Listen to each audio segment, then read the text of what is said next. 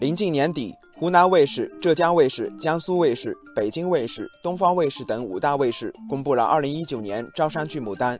有媒体据此分析，明年电视荧屏将会有比较明显的变化。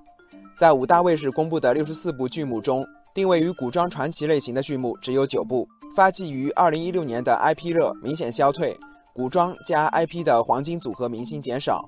另一方面，现实题材剧在五大卫视的片单中集中释放。都市情感类、都市职场类等，在五大卫视剧目类型中占据大量份额。网友小涛说：“玄幻加 IP 等类型失宠，在今年的市场已经体现。比如《舞动乾坤》，虽然有知名导演指导，但还是无法扭转口碑的低迷。流量大户和人气小生的组合，也不能让扶摇再现收视奇迹。”网友看今朝说：“近年来，为追求短期经济效益，一些 IP 影视作品同质化严重。”注水、抄袭、抠图等问题屡屡发生，演员演技不够，颜值来凑，替身、配音泛滥成灾，影视行业是时候结束野蛮生长了。有分析指出，由于过去古装加 IP 的组合往往使用年轻的流量演员，如今题材的改变也导致了未来电视荧屏中演员的代际更新出现某种回流。现实题材剧大部分由优秀中青年演员担纲主演。这批非流量面孔将成为未来电视的新焦点。网友月明星稀说：“观众对烂剧的容忍度一再降低，《白夜追凶》等优秀剧目的好口碑、高收视，让演技成为热词。一个显而易见的趋势是，电影、电视剧越来越注重精品化，市场开始回归演技派。”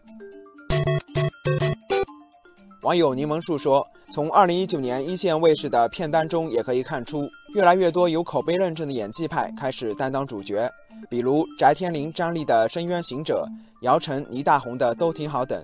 从演员搭配和片名看，都和过去两年的流量热播剧迥然不同。同时，在2019年的剧目单中可以看到，老戏骨带新人的模式成为明年的大趋势。